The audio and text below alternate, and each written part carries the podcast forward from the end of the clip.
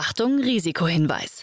Startup Insider übernimmt keine Gewähr für die Richtigkeit börsenrelevanter Informationen und spricht keinerlei Anlageempfehlungen aus.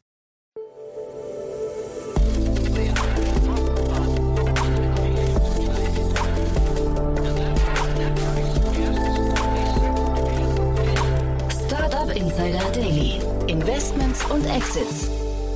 Hallo und herzlich willkommen zu Startup Insider Daily in der Vormittagsausgabe und damit zu unserer Rubrik Investments und Exits, in der wir Expertinnen und Experten der Venture Capital Szene einladen und mit ihnen über aktuelle Finanzierungsrunden und Exits sprechen und sie analysieren.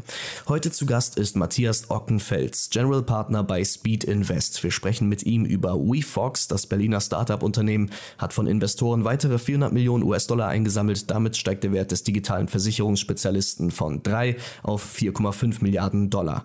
Außerdem geht es um Cirque. Das Unternehmen aus Danville hat in einer Series B Finanzierungsrunde über 30 Millionen US-Dollar erhalten.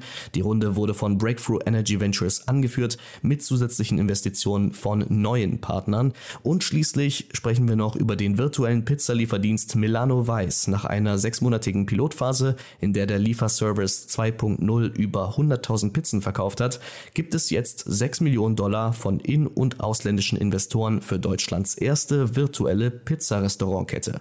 Das und mehr also gleich nach den Verbraucherhinweisen. Ich wünsche viel Vergnügen. Bis später. Startup Insider Daily.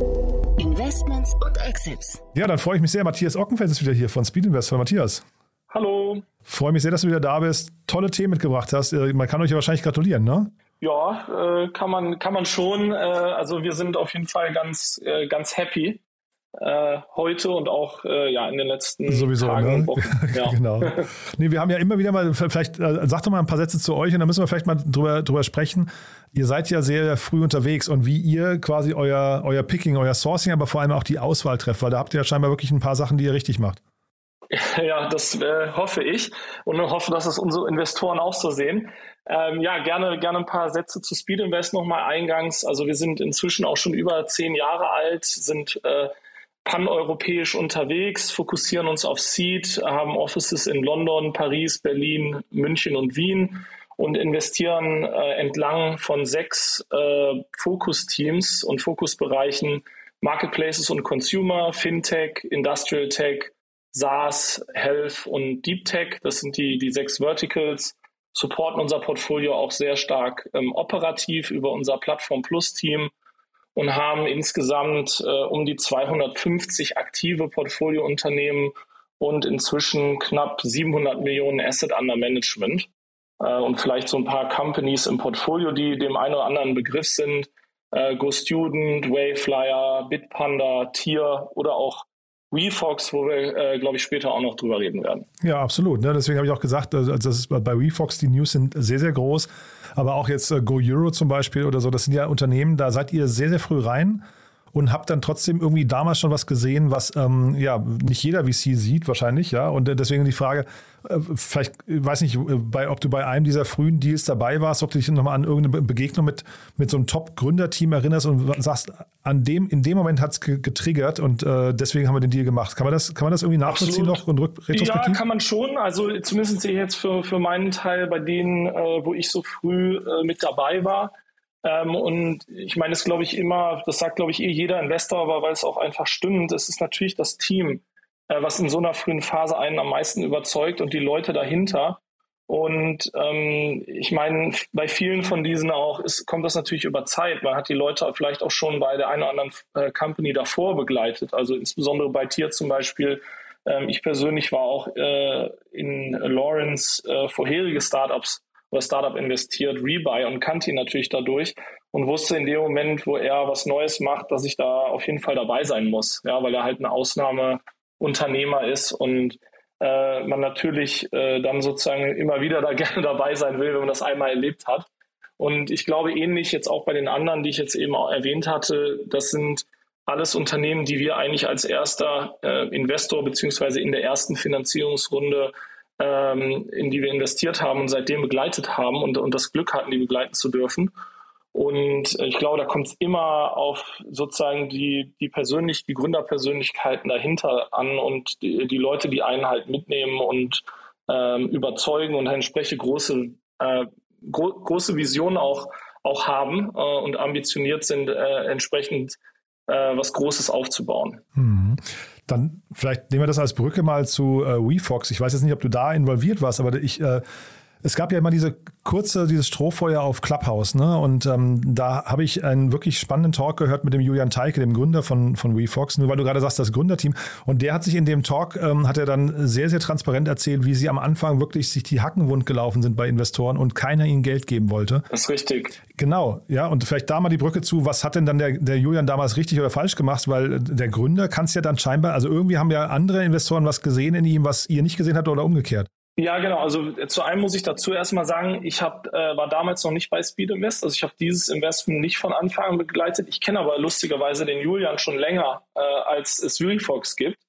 Ähm, von daher kenne ich ihn, glaube ich, von der Persönlichkeit her und, und weiß, was er gemacht hat. Und ich kann mir, ähm, also ich kann mir absolut vorstellen, dass er ausschlaggebend dafür war, dass wir beziehungsweise meine Partner dort investiert haben, sich dafür entschieden.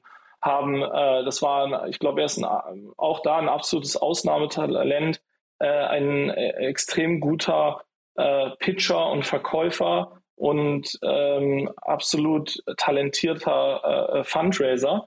Und ähm, ich glaube, ähm, dass er sich die Hacken wund gelaufen hat, kann ich mir gut vorstellen, aber vielleicht auch, weil vielleicht viele sich nicht vorstellen konnten, dass er sozusagen damals den, äh, diesen Markt so revolutionieren kann. Ja, mit, auch mit dem Approach, den sie haben, der sich ja doch sehr stark von anderen unterscheidet. Dummerweise gibt es ja von Clubhouse keine Aufzeichnung, deswegen habe ich seinen Wortlaut nicht mehr genau in Erinnerung, aber es, es klang für mich oder ich habe für mich so abgespeichert, sie wären sogar fast pleite gewesen, ja, und ähm, also weil ihnen einfach wirklich keiner Geld geben wollte, ja, und ähm, ich finde es dann, weil du sagst, der, der Gründer oder das Gründerteam ist so entscheidend, das finde ich dann halt eben super spannend, wenn man jetzt betrachtet, wir können ja mal in die Runde einsteigen, die jetzt gerade announced wurde, wo die jetzt heute stehen, ne? Ja, ganz genau. Die haben jetzt gerade ähm, eine 400 äh, Millionen äh, Runde Series D äh, announced, die von äh, Mubadala äh, angeführt wurde. Das ist die staatliche Beteiligungsgesellschaft von, von Abu Dhabi, äh, wo auch die Bestandsinvestoren, also Target Global oder auch ähm, LGT, äh, mitinvestiert haben. Und die Company hat halt insgesamt schon äh, 1,3 Milliarden äh, im Laufe äh, ja, ihrer Geschichte eingesammelt. Also es sind natürlich ähm, äh, sehr äh, hohe äh, Zahlen und, und beeindruckende Zahlen auch. Ähm, ja, wenn man sich halt überlegt, ich glaube, äh, bin jetzt nicht ganz sicher genau, wie alt die Company ist, aber ich glaube, also dürften so um die sieben Jahre oder sowas sein. Ja. Und schon 1300 Mitarbeiter habe ich von gelesen. Das war mir auch nicht bewusst. Ja. 1300 Mitarbeiter, über 3000 Makler auf der Plattform äh, sind auch in mehreren Ländern aktiv, haben jetzt, glaube ich, auch im Rahmen der Runde gerade announced, dass sie auch in die Niederlande äh, expandieren werden als nächstes. Ähm, und ich glaube, letztes Jahr äh, über 300 Millionen Umsatz. Also die Eckdaten, ich meine, du darfst natürlich jetzt nicht so sehr aus dem Nähkästchen plaudern, aber die Eckdaten von außen betrachtet, die stimmen erstmal, ne? Genau, also ich glaube, da äh, und vor allen Dingen auch das Wachstum dahinter. Äh, ich glaube, was man auch gesehen hat, wenn man jetzt die ähm, Announcements von heute, also die PR etwas näher äh, gelesen hat, sieht man auch, dass natürlich da auch ein gewisser Fokus auf Profitabilität liegt. Ich glaube, da ähm, unterscheiden sie sich auch nicht von vielen anderen. Da hat sich natürlich der Wind auch ein bisschen gedreht in der Hinsicht. Aber ich glaube, was hier äh, sehr beeindruckend ist, das geht schon auch so ein bisschen gegen den äh, Gesamttrend, sage ich mal, in der Industrie. Wir haben ja jetzt viel auch in letzter Zeit von Downrounds gelesen, von ähm, Mitarbeiterentlassungen, von Gesundschrumpfen und solchen Sachen. Und ähm, davon sehen wir jetzt halt keine Anzeichen äh, bei WeFox, sondern gerade in so einem Umfeld äh, so äh, eine Runde zu raisen und auch eben auf einer entsprechend höheren Bewertung als die letzte Finanzierungsrunde. Und die sind ja dann auch schon auf einem Level, wo das jetzt nicht mehr so leicht ist, sich da noch zu steigern ist, glaube ich, schon sehr, sehr beeindruckend. Mhm. Lass uns mal vielleicht in das Modell nochmal kurz einsteigen, weil ich verstehe das so und vielleicht ist es aber auch falsch. Das ist ein B2B2C-Modell, ne? Ganz genau. Also im Prinzip ist es eigentlich erstmal ein ja, Tool oder eine Plattform für, für Makler, ähm, um dann wiederum mit ihren eigenen Endkunden äh, äh in Kontakt zu treten, beziehungsweise in Kontakt zu bleiben und denen halt ähm, ja, Versicherungsprodukte äh, zu verkaufen, beziehungsweise halt ähm, ihr Kundenportfolio auch zu managen. Ähm, und was für mich, ich vergleiche das immer so ein bisschen mit einem Amazon-Approach, weil äh, Refox ähm, zum einen natürlich Drittprodukte, also was weiß ich, ähm, eine Hausratversicherung von einer anderen Versicherung anbietet, aber auch ihre eigenen Versicherungen inzwischen. Das ist natürlich erst über die Zeit so gewachsen, die sind so nicht gestartet. Aber das heißt, sie ähm, ja, stehen auch teilweise in Konkurrenz äh, sozusagen mit den Versicherungen, die über die eigene Plattform äh, auch vertrieben werden. Ähm, und äh, das ist natürlich ganz interessant, aber wir müssen sich da halt auch sozusagen dem Wettbewerb äh, stellen. Und das scheint aber jetzt ihrem, äh, ihrem Geschäft keinen Abbruch zu tun. Ja. Und diese 320 Millionen Dollar Umsatz im letzten Jahr, dieses Jahr wollen sie 600 Millionen schaffen. Das ist aber dann wahrscheinlich eine Art Außenumsatz. Ne? Das sind wahrscheinlich dann irgendwie die Makler-Kotagen, die bei Ihnen auf der Plattform umgesetzt werden. Ne? Genau, wobei das ist ja, ähm, wie soll ich sagen, das muss man ein bisschen differenzieren, weil ähm, das ist ja nicht immer, genau, es kommt da auch immer darauf an, welche Art von Produkten wird denn dann da gerade verkauft. Da kommt halt genau auch diese eigenen Versicherungen äh, ins Spiel. Okay, verstehe. Ähm, ich habe parallel mal geguckt, ähm, die Allianz, äh, hast du eine Ahnung, wie viel die Allianz an Umsatz macht im Jahr? Ich, ich weiß es nicht. Ich muss auch dazu gestehen, ich bin bei uns nicht der Fintech- oder Insurtech-Experte. Nee, ich hätte auch überhaupt keine Ahnung gehabt. Ja, ja, ich hätte auch keine, also knapp 150 Milliarden. Also einfach nur mal, ich glaube, der Versicherungsmarkt an sich, das, das war eigentlich nur so die Message dahinter, ist wahrscheinlich ein Markt, ist einer der größten Märkte überhaupt vermutlich, ne? Absolut und da ist wahrscheinlich auch einiges äh, an Luft nach oben äh, vor allen Dingen hier in Deutschland, ich sag mal, wo wir tendenziell eher wahrscheinlich über als unterversichert sind. Ähm, und die äh, haben ja auch erstmal sozusagen mit den Basics an Versicherung quasi gestartet. Also ich glaube, da ist auch noch viel Musik drin in der Hinsicht und das ist wahrscheinlich auch genau das, was die Investoren jetzt sehen und ähm, warum die da auch so entsprechend diese Bewertungen aufrufen können. Und wären das auch so die Konkurrenten, so die Allianzen dieser Welt oder Hamburg-Mannheimers oder wen, wen würdest du im direkten Wettbewerbsfeld sehen? Na, es gibt ja aus äh, den USA äh, Lemonade äh, sicherlich, die in dem äh, Zusammenhang öfters genannt werden. Aber eher als Vorbild, ne? Oder, oder auch als Wettbewerber? Ja, als, als Wettbewerb oder in einem, in einem ähnlichen Bereich. Und ansonsten als Incumbents sind das sicherlich die äh, diese ja, alten Versicherungen, Bestandsplayer sozusagen in diesem Markt. Ja. Also wird sehr, sehr spannend, äh, wie das weitergeht. Also wir versuchen den Julian auch mal hier in, den Podcast zu bekommen. Der, ist, der macht sich ein bisschen rar, aber wir versuchen das mal. Ähm, aber ich kann mir auch vorstellen, dass jemand in seiner Rolle mittlerweile ziemlich busy ist. Ne? Ja, ich glaube auch, der ist da ähm, stark nachgefragt. Mhm. Und, äh, aber vielleicht äh, findet er ja mal äh, ein bisschen Zeit. Genau, gucken wir mal. Du hast ja noch zwei andere Themen mitgebracht, die sind irgendwie auch spannend, finde ich, ja? Ja, genau. Ähm, zwei eigentlich sehr, sehr ähm, äh, unterschiedliche Themen. Äh, eins auch wieder in einem Bereich, der, der mich persönlich auch äh, sehr umtreibt und wo wir natürlich auch bei Speed Invest ähm, äh, uns viel mit beschäftigen. Äh, das geht so Richtung Climate Tech, beziehungsweise konkret Circular Economy. Das ist CIRC. Nicht zu verwechseln mit dem ehemaligen Scooter Company die dann äh, von Bird äh, aufgekauft wurde, sondern äh, äh hier geht es um, um Cirque, äh, ein ja äh, im weitesten Sinne Circular Fashion Startup. Ich glaube, über Bird können wir mal irgendwann auch nochmal sprechen, oder über den ganzen Scootermarkt. Da kennst, kennst du dich ja, wir hatten ja gerade das äh, Loris Leuschner-Thema Tier Mobility auch sehr gut aus. Da, also gerade Bird ist so ein bisschen so ein trauriges Thema, glaube ich, ne? Aber ähm, wir wollen nicht abschweifen, wir wollen über, über Cirque reden, ne? ja, genau, ja. richtig. Obwohl die wahrscheinlich auch ein bisschen äh, Circularity ganz gut vertragen können. Ja, das, das stimmt. Aber, aber, aber ich glaube, Cirque Thema. ist wirklich, das ist ein Thema wiederum, das hat, glaube ich, totalen Rückenwind, ne? Das ist, das ist genau mein Punkt und ich glaube, ich hatte jetzt gerade äh, eingangs auch erwähnt, dass ich sag mal, äh, momentan sich der Wind eher so ein bisschen gedreht hat, was jetzt ähm, vielleicht den Investorenappetit generell angeht und dass irgendwie die hohen Bewertungen in Tech äh, äh, vorbei sind sozusagen und die großen, die Multiples sich korrigieren und so weiter. Das haben wir schon oft genug drüber gesprochen. Ähm, aber ich glaube, in einem Bereich, wo wir zumindest sehen, der nach wie vor sehr starken Rückenwind hat, äh, und wo wir das jetzt noch nicht so erkennen können, ist auf jeden Fall im Climate Tech Bereich und, und genau äh, bei, äh, bei solchen Themen.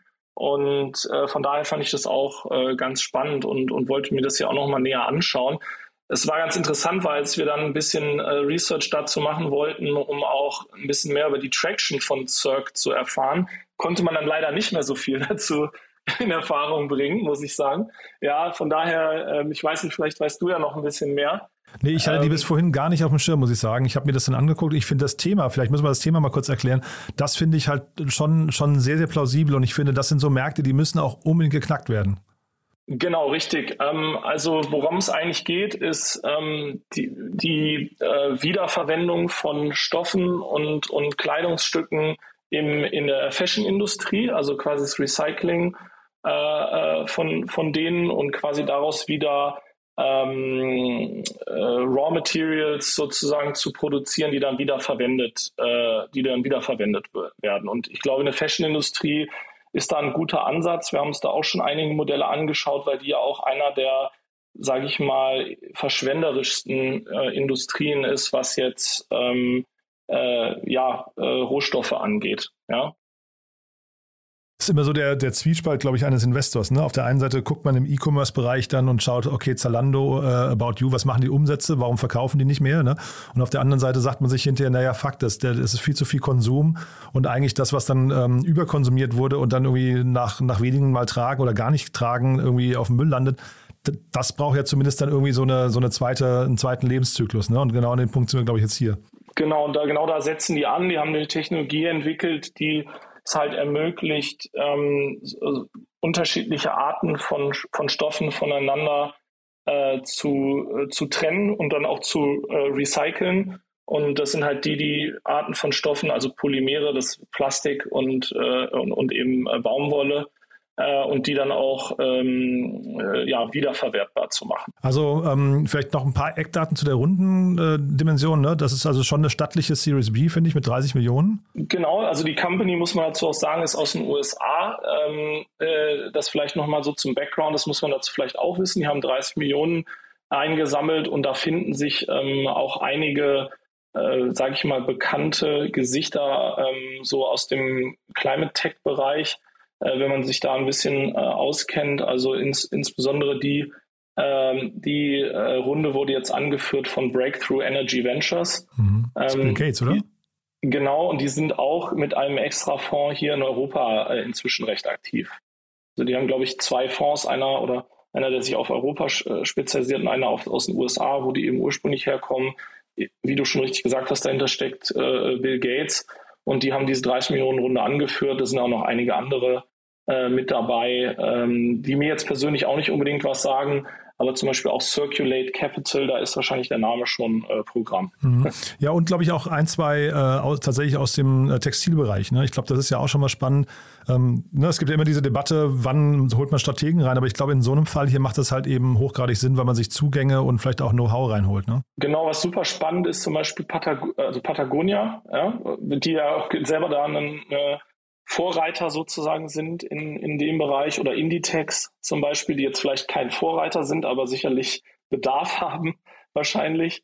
Ähm, äh, das macht, äh, das macht sicherlich Sinn, ja. Ja, Patagonia, wenn wir diesen legendären Kampagnen kaufe dieses T-Shirt nicht, ja, also ne, das ja, ist genau. ganz, ganz großartig. Also das ist, ist super spannend, finde ich. Ähm, behalten wir mal im Blick, weil ich finde, dass, wie gesagt, der, das, der, der Themenkomplex muss halt gelöst werden. Deswegen drücke ich den auf jeden Fall Absolut. die Daumen. Ja. Absolut. Ja. Und dann hast du was ganz spannend. Heißes mitgebracht, noch aus Deutschland. Ja, die kommen auch in den nächsten Tagen, habe ich gehört, bei uns im Podcast.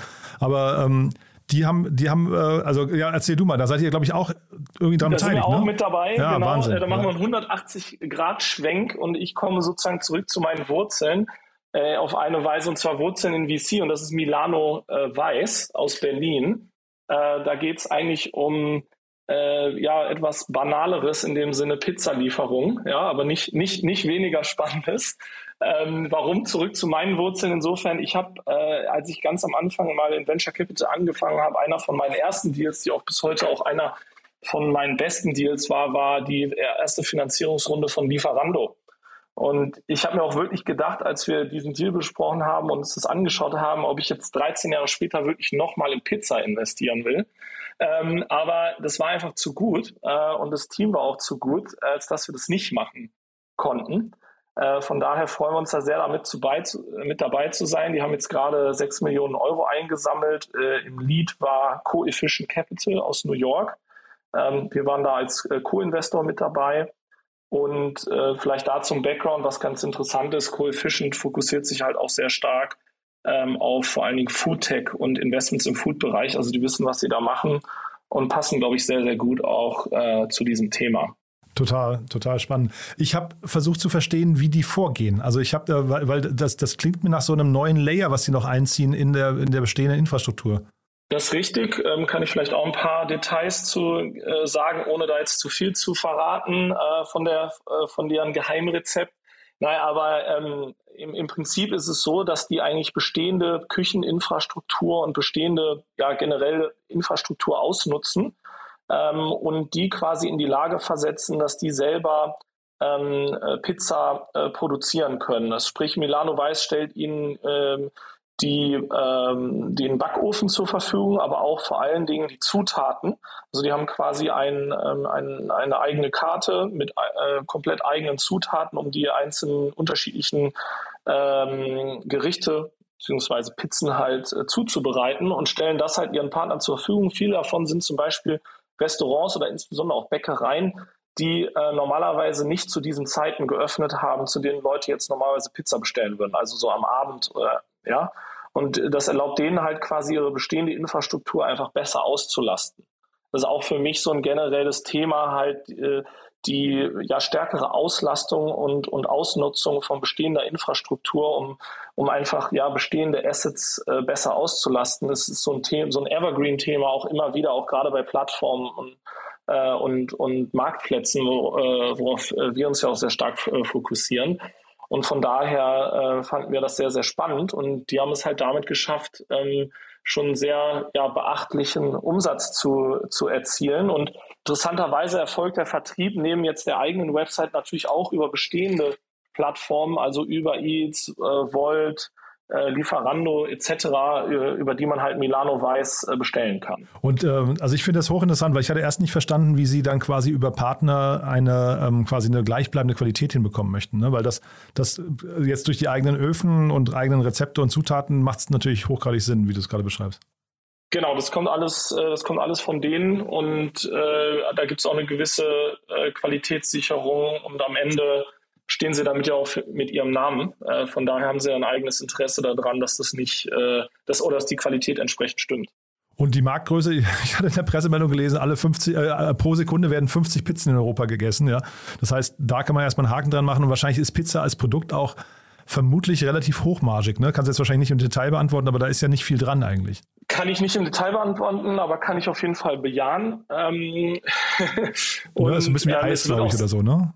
Ja, und es wird auch sehr häufig gegessen. Ja, also es, du hattest äh, auch schon erwähnt, dass sozusagen alle paar Sekunden, aber es wird auch sehr, sehr oft bestellt. Also ich weiß auch noch aus Lieferando-Zeiten, dass das das am häufigsten bestellte Produkt oder Gericht war, also auch auf einer Plattform Lieferando am Anfang ähm, und die ja, Menschen einfach relativ viel äh, Pizza essen. Und ja, ich kann es nur jedem empfehlen. Also es sehr, sehr, schmeckt, also schmeckt auch wirklich gut. Ja, also wir hätten jetzt auch nicht investiert, wenn uns selber die Pizza nicht geschmeckt hätte. Ja, ich habe mir die Webseite angeguckt, die, also wahrscheinlich ist es mobile anders, aber die Webseite hat so ein bisschen so eine eigene Usability, die, die muss man mögen, glaube ich. Ähm, aber die, die Logik finde ich, finde ich total spannend, ja. Und jetzt, wenn du jetzt nicht investiert wärst, ich müsste dich natürlich ansonsten fragen, wo geht da jetzt die Reise hin? Kann man das, kann man das irgendwann auch aus, aus dem dem Pizzabereich herausheben oder sind jetzt durch die Öfen quasi auf Pizza, ähm, äh, was ich. Nein, also es sind ja auch, gibt ja auch andere Produkte, ähm, also sowohl kalte als auch andere warme Speisen, die man, äh, die man auch verkaufen kann, auch in der italienischen Küche oder andere Küchen darüber hinaus. Und abgesehen davon ist ja auch eine, die internationale Expansion. Und ich glaube, was ich so jetzt mal als ähm, vielleicht so äh, als Ziel da setzen würde, wenn man sich jetzt Dominos anschaut. Ja, von den Pizzen kann man halten, was man will. Das sind jetzt sicherlich nicht die, die besten. Da ist schon mal Milano Weiß um, um Längen voraus, ja, was die Qualität und den Geschmack angeht. Ähm, aber wenn man sich die Fundamentals von Dominos anschaut, das sind super solide Company. Ja gibt es ja auch immer wieder so Vergleiche, wie die performt haben. Im Vergleich zu äh, Apple und so weiter, ne? Genau, und da sieht man halt, dass die eine sehr konstant auch durch Rezessionen etc. hinweg einfach abliefern und äh, da ein super solides Asset geschaffen haben. Und ich glaube, das ist so ein bisschen vielleicht oder zeigt so ein bisschen den Weg, den sowas wie Milano auch nehmen kann, von der, aus der Investorensicht. Genau, der Noah Leidinger von Ohne Aktien wird schwer, den hatte ich ja auch schon mal hier zu Gast und der hatte dann ähm, äh, mal in seinem Podcast erzählt, hat so quasi die Frage, die rhetorische Frage in den Raum gestellt, was war die am besten performendste Aktie der letzten zehn oder zwölf Jahre, war es, glaube ich. Ja? ja, genau. Und jeder hat so gedacht, Apple, ja, und es war tatsächlich Dominos, ja. Ähm, ja. Irre, ne? Also das, das ja. ist so ein, also ich meine, wie gesagt, ich, Qualität hast du ja gerade schon gesagt, ist ja umso schöner zu sehen, wenn also die Bilder, die jetzt hier ähm, äh, gezeigt werden, die sehen natürlich deutlich besser aus, finde ich, als bei Dominos. Ne? Muss natürlich dann auf, auf äh, bei der Skalierung auch weiter so bleiben. Ja, das wird sicherlich dann auch eine Herausforderung sein. Ich meine, aktuell haben die 25 äh, äh, Restaurants sozusagen, mit denen sie ausliefern in drei Städten in Deutschland. Wenn man das Ganze dann mal zehn macht oder so, äh, auch über Deutschland hinaus, da halt konstant super Qualität beizubehalten, wird sicherlich dann auch eine Herausforderung werden. Aber das ist natürlich, wenn die das schaffen, glaube ich, kann das schon ja, verdammt groß werden und hat wahrscheinlich dann am Ende des Tages sogar eine, eine noch bessere Marge sozusagen und solider als, als Dominos. Ja. Super spannend. Und jetzt versuche ich mir gerade vorzustellen, was könnten jetzt die Knackpunkte sein bei denen? Also ähm, die, die, die haben ja jetzt die ersten 100.000 Pizzen verkauft. Wir haben, jetzt wir haben jetzt ganz viele Haken gesetzt. Wir müssen auch gleich nochmal über die Runde sprechen und die Business Angels, die sind ja auch noch super. Das heißt, wo, an welcher Stelle könnte jetzt die, die Gefahr lauern? Ja, ist ein guter Punkt. Also ähm, ich glaube, wie ich jetzt schon erwähnt hatte, da die, die Qualität, auch wenn man jetzt schnell skaliert, weiter sicherzustellen. Man muss natürlich auch, wenn man das Ganze eben mal 10 oder sogar mal 100 denkt, auch da die jetzt in der aktuellen Zeit, weil wir das leider auch bei anderen Startups immer wieder haben, ähm, dass einfach die Supply Chain teilweise so disrupted ist, dass man die ähm, äh, Infrastruktur oder gewisse äh, Komponenten gar nicht mehr bekommt. Also das habe ich jetzt bei denen noch nicht gesehen, aber es ist halt immer die Frage, wie das ist, wenn man das Ganze eben ver vervielfacht. Ja? Ähm, und dann, ähm, ja, ich denke, die müssen halt eine Brand aufbauen. Ja, also ich glaube, von daher mir und uns gefällt natürlich das, das Branding und so, wie die das aktuell machen. Die müssen ja am Ende des Tages eine eigene Consumer Brand aufbauen und sie haben natürlich auch schon noch die Herausforderung, dass viel ähm, über äh, Partnerplattformen, also eben diese die über Eats und Volts dieser Welt äh, bestellt wird, die sich natürlich auch noch Marge abgreifen. Und da muss man natürlich selber äh, idealerweise möglichst viel auch über die eigene Website beziehungsweise äh, dann äh, ja über die eigene App äh, äh, abwickeln und bestellen, weil man sich da dann einfach noch mehr Marge rausholt. Zeitgleich, wenn du eine Brand aufbaust, dann hast du ja irgendwann möglicherweise auch tatsächlich den Effekt, dass du ein Franchise aufbauen kannst. Ne? Dann hast du ja vielleicht sogar den umgekehrten Effekt, dass du gar nicht mehr Fremdkapital brauchst oder, oder also Runden drehen musst, sondern du lässt dir quasi irgendwelche Franchise-Gebühren upfront zahlen. Das ist ja im Endeffekt hier schon so. Ist das, das schon ist so? Ja, das ist im Prinzip schon das. Ach, Wahnsinn. Deshalb der Teufel liegt da im Detail, aber es ist, ein sehr, ist wirklich ein spannendes Modell. Ganz anders nochmal drauf geguckt auf den bestehenden Markt, wo man gar nicht gedacht hätte, dass da nochmal Innovationen möglich sind. Ne? Ja, absolut. Ja. Äh, lass mal kurz die Runde besprechen. Das, äh, wie gesagt, die Business Angels haben, haben mir es, also natürlich ihr auch, aber die Business Angels haben mir es angetan. Die lesen sich hervorragend. Ja, genau. Also da sind, ich hatte ja, also der Lead hatte ich ja eingangs schon erwähnt, das ist ähm, äh, Coefficient Capital. Die haben halt auch in solche Companies wie Oatly oder Just Spices investiert, also starken Fokus auf Food und Foodtech-Bereich. Die kommen aus New York. Und dann haben wir aber da und auch schon von äh, von Anfang an einige äh, Angels mit an Bord, äh, unter anderem auch ähm, Shio Capital, die waren auch sehr früh bei äh, Gorillas äh, äh, mit dabei und äh, ja auch in einigen anderen äh, ähnlichen oder sag ich mal Food-Themen äh, mit drin. dann haben wir den Christian Geiser, der ja auch schon quasi im im Real Estate-Bereich äh, ein quasi äh, D2C-Konzept umsetzt, so, sofern ich das so nennen darf, äh, die da mit dabei waren. Der ähm, Kauftergründer, ne? der hat auch da, muss man sagen, wirklich einer der, der Top-Leute Top hier in Berlin wahrscheinlich. Ne? Richtig, genau. Ähm, also das ist eine relativ illustre Runde. Da sind auch noch da ist auch noch eine Handvoll mehr dabei. Ich habe jetzt sicherlich einige vergessen. Ja, David Brunier habe ich noch gesehen, der hat mich begeistert, der hatte ich auch schon, schon mal im Podcast, der Gründer von Flash Coffee, ähm, auch Richtig, ein super genau. Typ, glaube ich, Fudora hat er, glaube ich, mit aufgebaut damals. Ne? Richtig, genau. Das ist auch, sind einige Fudora-Leute mit, äh, äh, mit dabei. Also ich glaube, äh, da sind auf jeden Fall einige Leute dabei, die auch jetzt konkret, was dieses Modell angeht, äh, verstehen, und, und äh, was da passiert und selber in dem Bereich halt schon was gebaut haben. Ja, also ich bin gespannt. Wie gesagt, die haben sich angekündigt für den Podcast für, glaube ich, morgen. Dann werden sie wahrscheinlich übermorgen ausgestrahlt.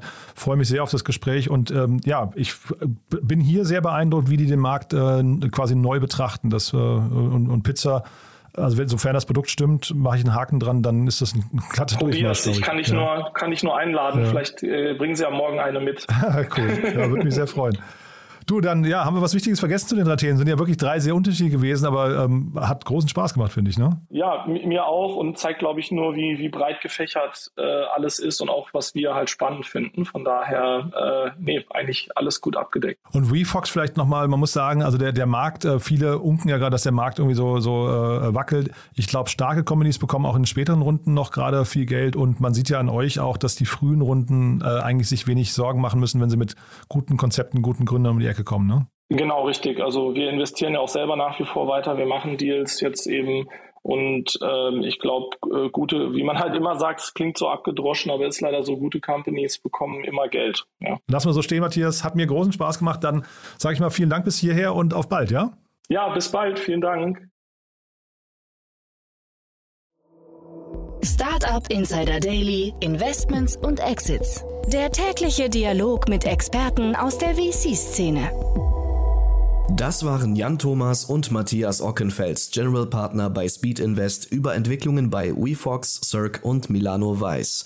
Für euch noch kurz der Hinweis auf unsere Mittagsausgabe. Wir haben Christopher Bieri, Co-Founder und CEO von Seati im Interview. Drei Millionen Euro gab es kürzlich in einer Seed-Runde für das Unternehmen, das das Potenzial der hybriden Arbeit ausschöpfen möchte. Mehr dazu hier bei uns um 13 Uhr. Für heute Vormittag war es das erstmal mit Startup Insider Daily. Ich wünsche euch weiterhin einen erfolgreichen erfolgreichen Tag und hoffe, wir hören uns bald wieder. Tschüss und bis zum nächsten Mal.